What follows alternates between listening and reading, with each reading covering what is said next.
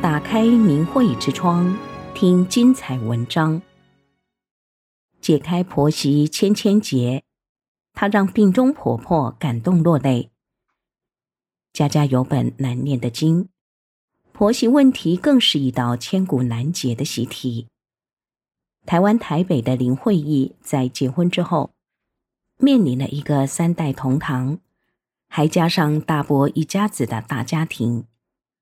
婆婆的作风强势，她犹如阿信一般辛苦的做家务粗活，照顾一大家子，各种委屈、心酸、压力，造成身心难以负荷。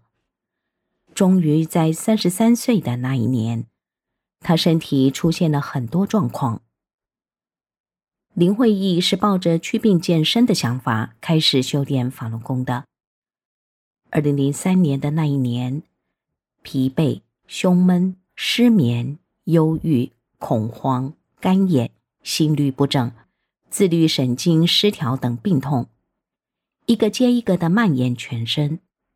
才三十三岁的他，拖着犹如五十三岁的身体，看了西医、中医、心脏科、妇科、身心科等，却始终是查不出病因。也不见身体有任何的好转。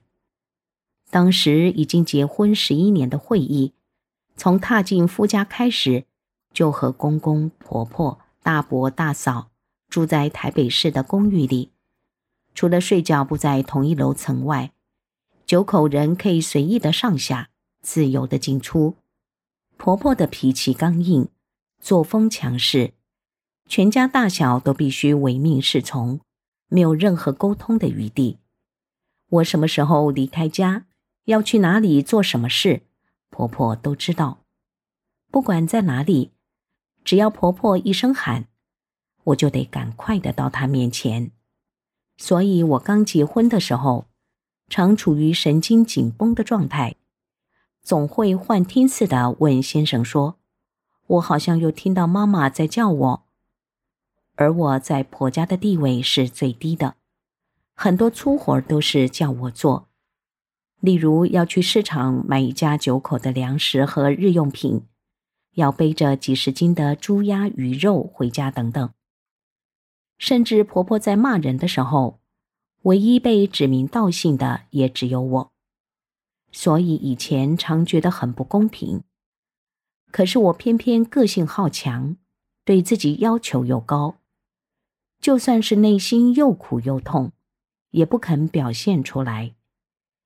虽说家家有本难念的经，但是身处三代同堂，还有大伯一家人的环境里，婆家的事、先生的事、孩子的事、兄嫂的事、屋内的事、屋外的事，通通汇流成会议的心事，而真正属于他的压力和委屈，却没有人可以分担。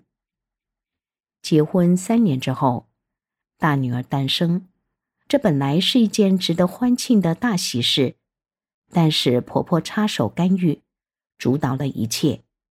身为母亲的她，为求家庭和谐，也只能把苦往肚里吞。隔一年，小女儿的降临，并没有让情况有所好转。即便是慧忆想关心自己的孩子，也会招来一顿责骂。会议开始了修炼，净土重现。压伤的芦苇不堪折，将残的烛火不吹灭。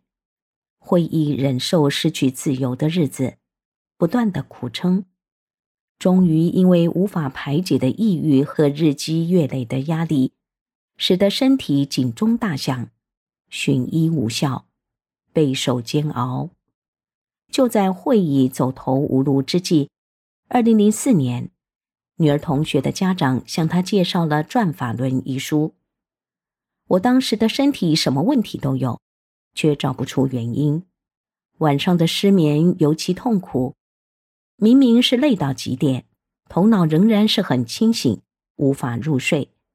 看了很多医生都没有效，可是我没有想到。看转法轮三四天之后，我竟然睡着了。当我惊讶地发现自己可以睡的时候，我就想知道更多，想好好的阅读这本书。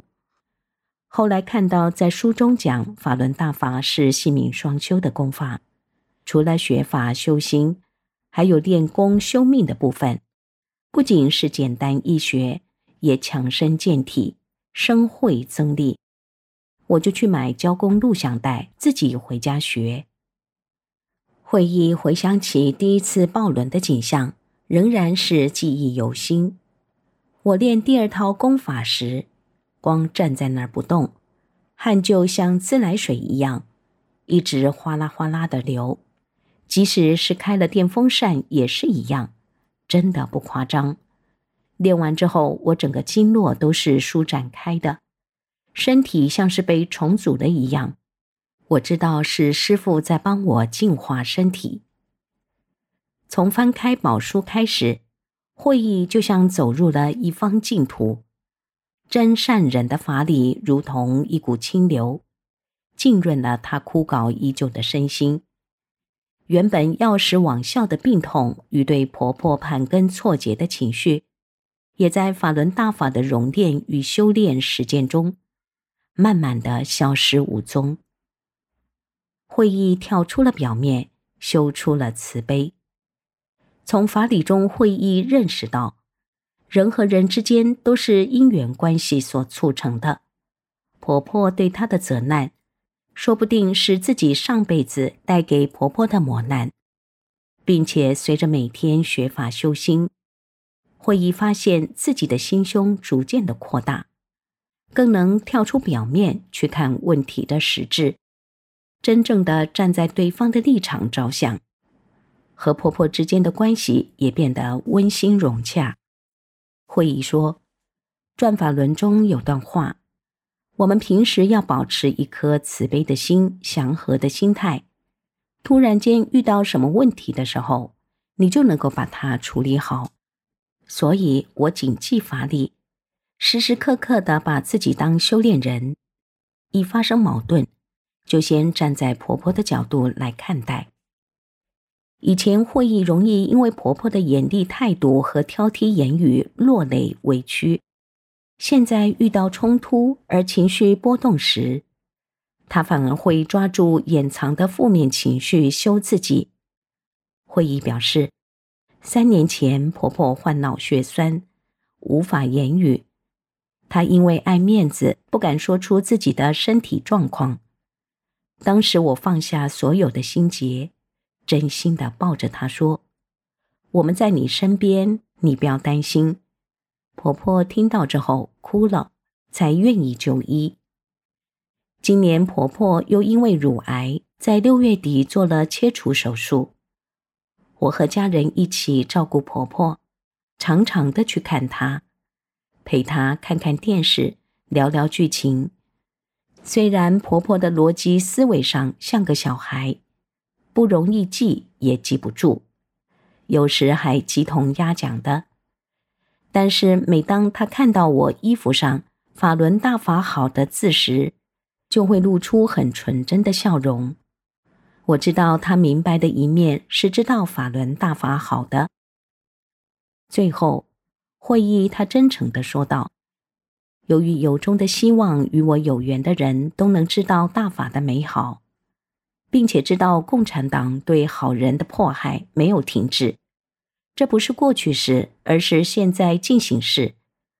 会议他利用自己休闲的时间，在景点风吹日晒，没有钱，没有名，没有别的目的，只想让可贵的人们了解真相，避免在不知情的情况下沦为帮凶，成为真正的受害者。在忙碌的现代生活中，人们的脚步总是来不及停歇。但是，一个又一个像会议一样的法轮功学员，为了真相与公义，勇敢地站了出来。下次在景点看到他们的时候，请不要吝于表达您的支持与鼓励。订阅明慧之窗。为心灵充实光明与智慧。